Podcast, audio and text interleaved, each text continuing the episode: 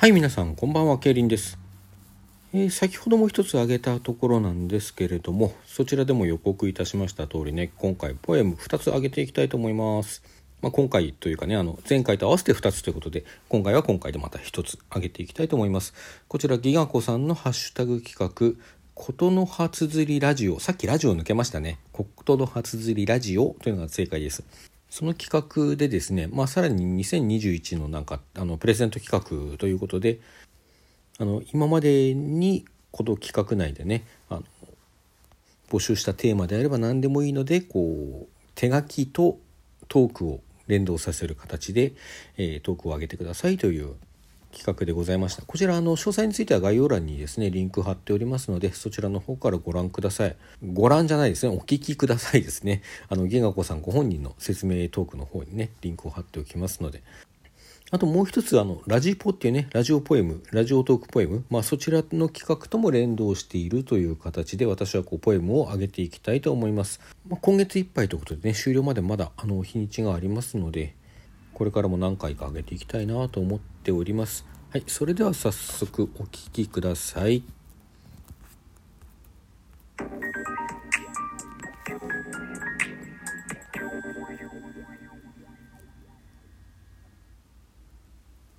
君がいない午後坂向けが痛い夜。君がいない部屋鳥が飛ばない空。君がいない僕空っぽの冷蔵庫僕がいない僕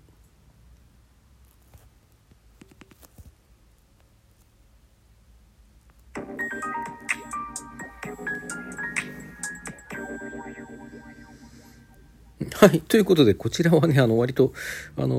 ー、センチメンタルな感じにに聞こえるかなと、まあ、聞こえていれば正解、正解、正解ってことないですね。私にとっては、こう、なんでしょう。あの、聞いてくださった方が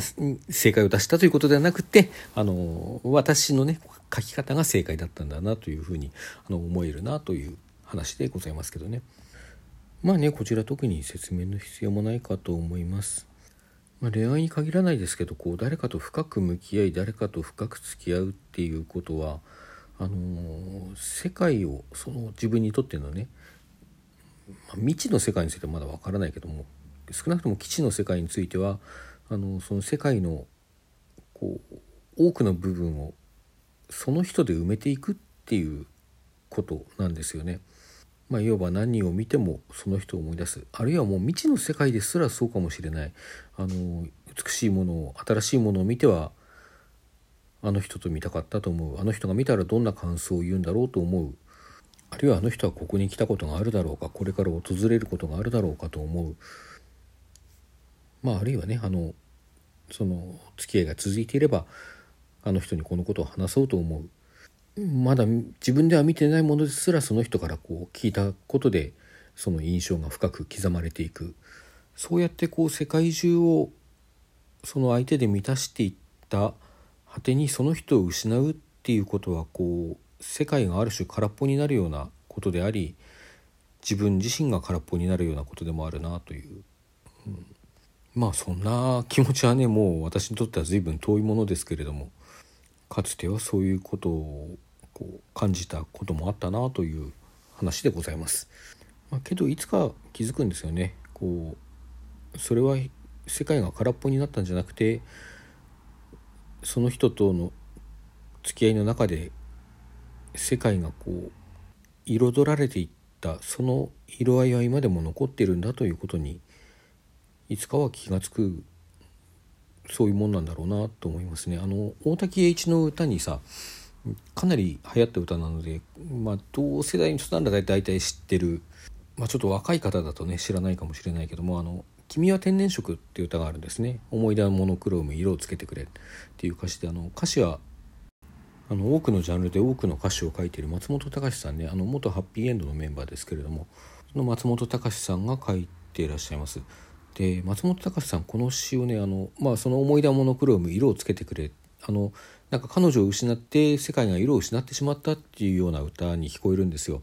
まあ実際そのようなものとして書かれているラブソングですよねあの、まあ、失恋ソングっていうかね。ただこの松本隆さんはあの実はどこかであの書いてたんですけど妹さんを昔亡くされていてその時にこう本当にあの松本さんのこう松本さんにとってのこう世界の中世界が色を失ってしまったっていう経験をしてるんですってそしてこの歌詞はもうそれからまあもう当然何年か経たないとあの月日が経たないと書けなかったわけですけれども、まあ、その時の繁栄繁栄というかね、まあ、その時の体験を元にしているというふうなことをどこかでおっしゃってました。まあ、深い喪失感というのはそのようにこう人の世界の全てから何かが失われてしまうもう根本的な何かが失われてしまうような体験ではあるんですけれどもそれほどの喪失感を、うん、感じさせるような相手とかつて共にいたっていうことがその後の世界をひょっとしたらより鮮やかに彩ってくれることなのかもしれないなと思います。まあ今日読んだものはねそんな風になる以前のこう人の姿というか、うん、その人にとっての世界というものを描いたものだと思っていただけると幸いでございます。はい。ということで、あの、漢字のポエムより、あの、後説の方が随分長くなってしまいましたが、今回はここまでといたします。皆さん、さようなら。